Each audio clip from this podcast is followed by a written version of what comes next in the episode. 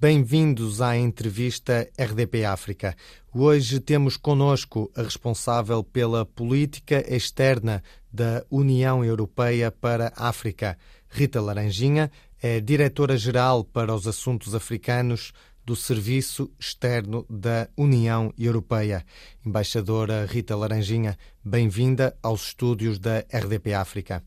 Tem acompanhado de forma próxima os desafios que o continente africano enfrenta. Qual identificaria como o mais determinante no presente e para os próximos anos? Bom dia e muito obrigada pelo convite para vir aqui hoje à, RDP África. Eu acho que os desafios que o continente africano enfrenta são de vária ordem, como aliás são todos os desafios da ordem internacional, que hoje em dia está, como se sabe, num momento muito crítico. A África tem ainda desafios muito sérios em termos de desenvolvimento, como se sabe,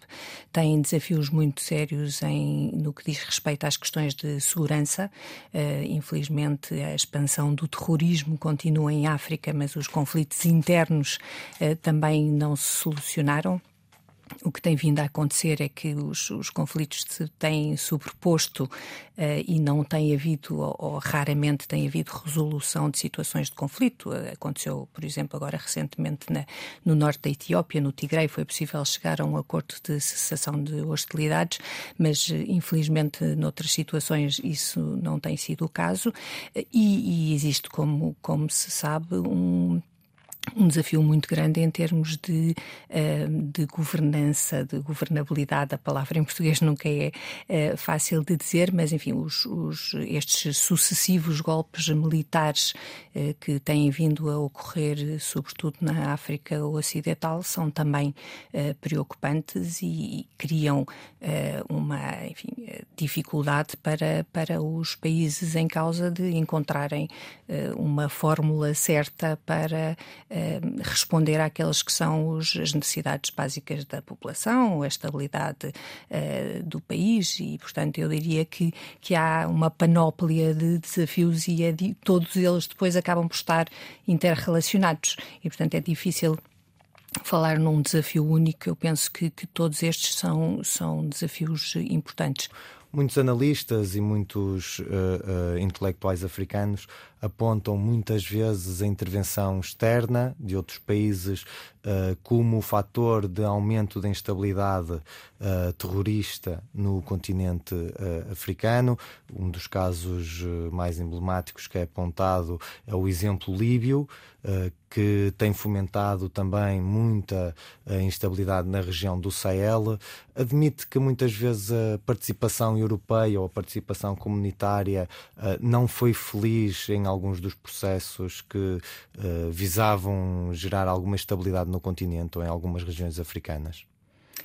Eh, o exemplo líbio, não há dúvida que é um exemplo que os eh, líderes africanos sempre trazem no diálogo com, com a União Europeia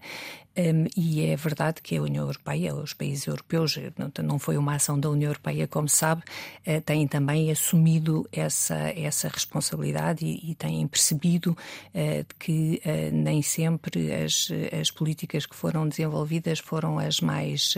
as mais certas, mas os, os contextos na altura eram diferentes. É sempre mais fácil, a posteriori,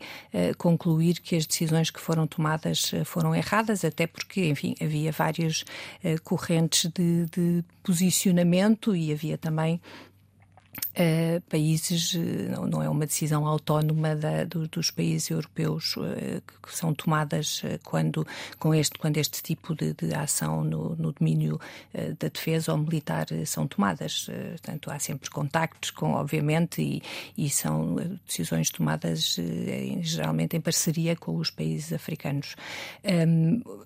há, não há dúvida que, que a invasão da, da, Líbia criou uma instabilidade no, no, Sahel, mas o que nós temos visto é uma expansão de movimentos terroristas que não uh,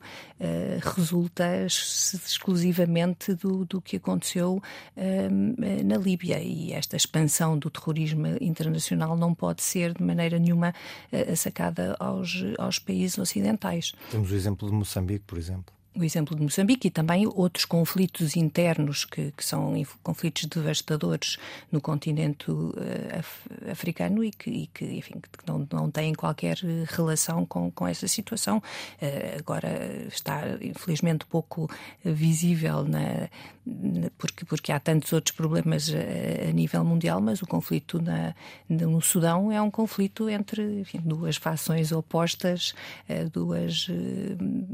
duas lideranças lideranças opostas no, no, no contexto sudanês. Portanto, há sempre responsabilidades partilhadas, mas não há seguramente hum, falta de, de, responsabilidade também de, enfim, do, de, de, das lideranças africanas, do, dos problemas muito graves de que já falámos de, desenvolvimento, eh, da, da, da, questão terrível das alterações climáticas eh, que, que têm tido um impacto eh, muito, muito grave em termos de segurança em África, as tensões entre os as populações uh, que, que, pastorais e as, as populações mais uh, que, a, a, procura da, da, conquista dos solos por parte de diferentes, uh, diferentes tribos em diferentes regiões de África. Portanto, tudo isso tem tido um impacto muito sério na, na atual situação de, de insegurança no continente. Até que ponto é que estes exemplos levaram a uma mudança das políticas externas da União e até que ponto é que uma possível responsabilidade histórica europeia pesa nas relações com as nações africanas?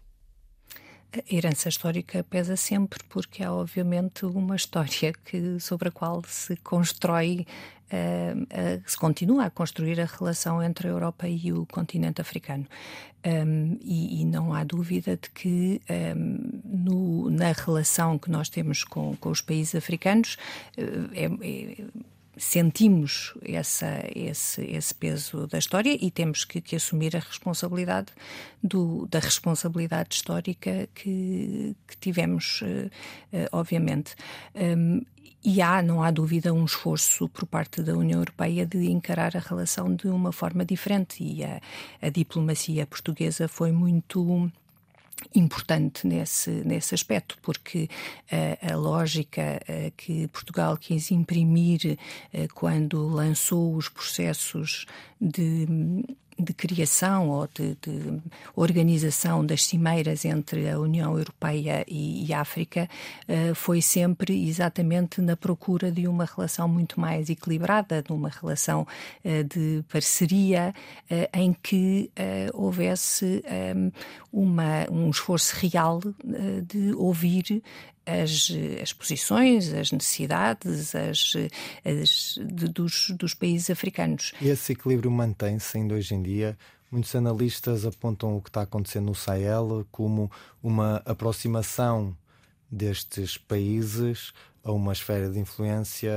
russa, por exemplo, ou até uh, mais uh, asiática, mais ligada à China, em detrimento de um papel uh, mais forte europeu, neste caso África Francesa, ou até de uma influência da União Europeia. Isto significa que houve aqui uma falha da intervenção europeia ou da influência europeia nesta região? Eu não, não, eu não diria que há uma falha da intervenção europeia. O que acontece é que há, por parte dos países africanos, o que é absolutamente normal, a procura de mais parcerias, o que, o que qualquer país faz uh, qualquer agrupamento regional faz. Aqui, a Europa. Aqui não... roendo a corda com um parceiro histórico, no caso. Eu não diria roer a corda, o que eu diria é que há uma procura de mais parcerias, há uma procura de mais oportunidades e que é absolutamente natural, uh, porque não há dúvida de que há uma oferta uh, por parte, enfim, da, China como nós sabemos, mas da, da Turquia, dos países do Golfo, da Índia, eh, obviamente da, da Rússia, eh, que, à qual os, os, países africanos que têm as necessidades de que nós falamos e que não tivessem, quer dizer, qualquer país eh, procura as parcerias que lhe são mais favoráveis e, portanto, há uma, uma teia de, de relações que é, que é cada vez mais complexa e. Um, e muitas vezes o que, o que acontece é que há eh, também do, do enfim, uma percepção errada do que são uh, essas diferentes uh, parcerias e muitas vezes esquece que hoje em dia, apesar de, de enfim, dos esforços que são feitos pela, pela China, pela Rússia, pela Índia, pela, pela, por outros, uh, enfim, bloco, países de, enfim, de relevo na cena internacional, a União Europeia continua a ser o primeiro parceiro comercial de África, o primeiro investidor externo em África, o primeiro um, em cooperação para o desenvolvimento, o primeiro em ajuda humanitária. Portanto, eh, não é verdade que a União Europeia tenha sido eh, substituída por, por outros parceiros internacionais. Há é, é um desenvolvimento de relações com, também com outros parceiros internacionais. A Rússia é agora, eh, obviamente, devido ao contexto internacional, um, um, uma, um país sobre o qual há, há um maior, uma maior atenção porque, porque há esta, esta tensão e esta, muitas vezes esta percepção de que a Rússia se vai substituir às, à presença europeia no, nomeadamente no, no Sahel. Mas uh, é muito, muito importante uh, ter em conta que agora na última cimeira uh, que foi promovida pela Rússia, a cimeira que fazem regularmente com os países africanos, o número de chefes de Estado e de governo africanos presente foi muito mais reduzido do que uh, noutras, noutras ocasiões. E esta nova procura de mais relações pelos, pelas nações africanas exteriores aquela que é providenciada pela, pelos países da União Europeia, deveria uh, levar a um reforço de, da cooperação entre a União Europeia e as nações africanas? Eu penso que, que, deveria levar, sim, a essa, e essa é também a, a, o esforço que a União Europeia tem vindo a fazer, mas sempre com a consciência de que esta não é uma relação, obviamente, exclusiva. Eh, é, é o, e os, os, países africanos têm insistido muito uh, de que querem, uh, enfim, querem ter uma política uh, que lhes permita ter uma, uma larga panóplia de relações. Cabe à União Europeia a responsabilidade de, de desenvolver uma política que seja benéfica tanto para os países europeus como para os países africanos, para que um, ehm, seja, seja considerada pelos países africanos uma parceria favorável e, portanto, que, em que há um desejo de, de, de desenvolvimento dessas, dessas relações. Estamos a falar com Rita Laranjinha, diretora-geral para os assuntos africanos do Serviço Externo da União Europeia. Referiu há pouco uma relação comercial intensa entre a União Europeia e os países africanos. No entanto, muitas vezes essas trocas comerciais são dispas com os países europeus, essencialmente a venderem produtos acabados com alto valor acrescentado e a comprarem matérias-primas uh, brutas que na maior parte das vezes são exploradas uh, pelas uh, multinacionais europeias, em alguns casos que investem eh, muitas vezes em uh, setores uh, poluentes. Esta cooperação económica deve dar um, um salto ou subir de nível na criação de valor para, para a África? Com certeza que sim, e isso é, uma, é um objetivo que está traçado já há, há muitos anos na, na, relação entre a União Europeia e a África. É muito claro que, uh, que há um esforço. Um, de, de, ajudar uh, os países africanos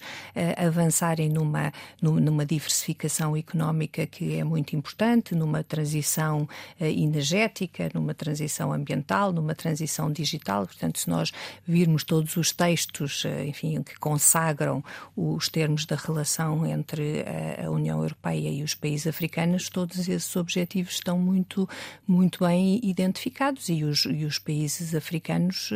uh, exigem que isso assim seja feito. Eu discordaria do que disse, porque disse que os, os investimentos europeus uh, podem ser poluentes. Isso não, não é o caso, porque as empresas europeias têm, enfim, uh, regras muito claras de que, enfim, de, de, de, desenvolvimento das suas, do, dos, da sua ação ponto de vista internacional e, portanto, eu, eu não, não, não, concordaria que são uh, investimentos poluentes. É verdade que têm sido, uh, os investimentos internacionais em África têm sido muito nas, centrados, ou muitos deles centrados nas indústrias extrativas, porque a, África é um, continente riquíssimo em termos de, de recursos naturais, mas cada vez mais com o esforço de se associarem as cadeias de valor que permitirão que os, não haja apenas uma extração de recursos, mas haja também uma transformação de, de recursos. Isso, obviamente, implica também um, um, grande esforço no, em termos de desenvolvimento dos recursos humanos em África e de esforço em matéria de educação, de, eh, de formação profissional, que é sempre uma das dos eixos de ação da União Europeia em toda a cooperação, na cooperação que tem com todos os países africanos. Exatamente, é mesmo esse um dos pontos focados uh, por muitos uh, dirigentes africanos. Nomeadamente, tivemos aqui há pouco tempo na nossa entrevista Carlos Lopes, um diplomata uh, guineense que bem conhece, uh, com uh, intervenção tanto na União Africana como nas Nações Unidas, onde uma das questões que salientou foi o facto de as empresas e multinacionais europeias chegarem ao continente africano, investirem em setores extrativos de facto poluentes, como a indústria do petróleo e do gás, e pouco se preocuparem com a formação de recursos um, locais. Nomeadamente trazem quadros estrangeiros, traem as matérias-primas que depois até são muitas vezes uh, refinadas ou trabalhadas uh, noutros países. Tem havido essa falta de responsabilização por parte das entidades europeias, nomeadamente das empresas privadas europeias, no papel que têm no desenvolvimento do continente africano? Não tem havido um, essa, essa responsabilidade, porque, como eu lhe dizia, a, a política da União Europeia uh, é exatamente contrária a, a isso, a que, a que haja essa exploração dos recursos africanos. E não, não lhe vou dizer que não existem empresas privadas que exploram recursos indevidamente e que, uh, e que não criam valor como deveriam criar. Uh, enfim, em, quem diz em África diz uh, onde, onde fazem negócio internacionalmente, mas não é essa de todo a, a política da União Europeia. E, e, todos os programas de cooperação que a União Europeia desenvolve são programas que têm regras eh, muito, muito estritas eh, no que diz respeito à, à, ao cumprimento de regras eh, ambientais, de de, enfim, regras que têm a ver também com, com, a, com a, direitos laborais, com uh, tudo isso faz parte da, do, do que é o, o, do que é a matriz da, da União Europeia. Portanto, não, eh, não, não é uma política da União Europeia. Não direi que, que não haja alguma empresa que, enfim, que não faça, que não cumpra aquelas que deveriam ser as, as regras básicas de, de funcionamento de uma empresa no, no quadro internacional. Um dos pontos prioritários para a União Europeia, que a senhora embaixadora Rita Laranjinha já referiu aqui nesta nossa conversa, é a transição energética. Em relação a essas políticas climáticas, concorda eh, quando os líderes africanos pedem mais ajuda da União Europeia para investimentos em energias alternativas? Com certeza, e a União Europeia, um, aliás, o, apoio que dá um, é, no domínio energético em África é exatamente um, um apoio completamente focado uh, no desenvolvimento das energias alternativas. A, a, a União Europeia uh, não pode, uh, não, não está, não pode ajudar países, enfim, quaisquer países parceiros a desenvolver energias que não sejam energias alternativas. É essa, essa decisão já, já foi tomada há bastantes anos e, portanto, há grandes projetos que estão a, a ser desenvolvidos com o apoio da União Europeia em muitos países africanos, exatamente para, para desenvolver uh, essas energias e para, uh, e para permitir que que, que, continua a acontecer, o que, o que nós temos que, que, reconhecer é que os países africanos sejam uh, não sejam dos emissores de, de, de, poluentes e, portanto, por isso é que também existe muito essa exigência por parte dos países africanos que dizem nós não somos países poluentes, nós somos os, os,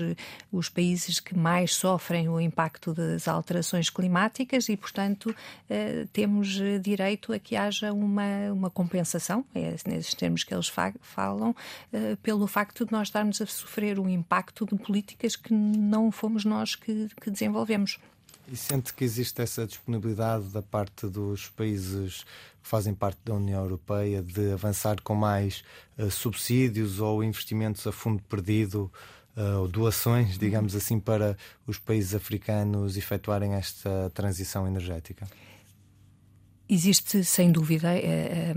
um, um, grande, uma grande vontade da União Europeia de, de trabalhar em conjunto com os países africanos nessa área. Para reforçar também o investimento? Para reforçar, obviamente, o investimento, o que uh, é importante ter consciência é que o, a escala dos investimentos que são necessários não se vai resolver com subsídios. Uh, e o que a União Europeia tem uh, feito é posto muito o ênfase em desenvolver políticas em cooperação com o setor privado, exatamente para que seja possível criar a escala necessária para uh, haver uma transformação que seja, enfim, que tenha um impacto real. Embaixadora, faço-lhe uma última questão, que é se há espaço e vontade da União Europeia para uma maior e mais profunda cooperação com os PALOP. Ah, sim, com certeza que há porque, como eu lhe digo, Cabo Verde é agora um, uh, um país considerado absolutamente essencial no, uh, nos, no desenvolvimento das políticas da, da, da, União Europeia, de testagem dos vários modelos. Como lhe expliquei, as, as relações são muito intensas com, com Angola, em termos não só de política económica, mas também nesta procura cada vez mais de intensificar a relação em termos termos de, de entendimento da, da, situação regional. Uh, estamos agora, a, a, missão da União Europeia eh, de treino militar da União Europeia. Foi uma missão que foi uh, pensada inicialmente por dois anos, já estamos, já iniciámos os, a reflexão para perceber como dar, dar sequência a, esta, a este apoio que tem sido bem sucedido, porque temos visto, felizmente, que, que tem havido uma, enfim, uma evolução positiva na situação no, no norte do, do país e, portanto, existe com certeza e, e, e, há, e há uma, enfim, uma rede de, de delegações da União Europeia nesses, uh, nesses países e que, e que tem um trabalho muito, muito válido e muito próximo e que, que vai seguramente continuar a desenvolver-se. Embaixadora Rita Langinha, foi um prazer tê-la aqui connosco na RDP África. Obrigada, prazer foi meu.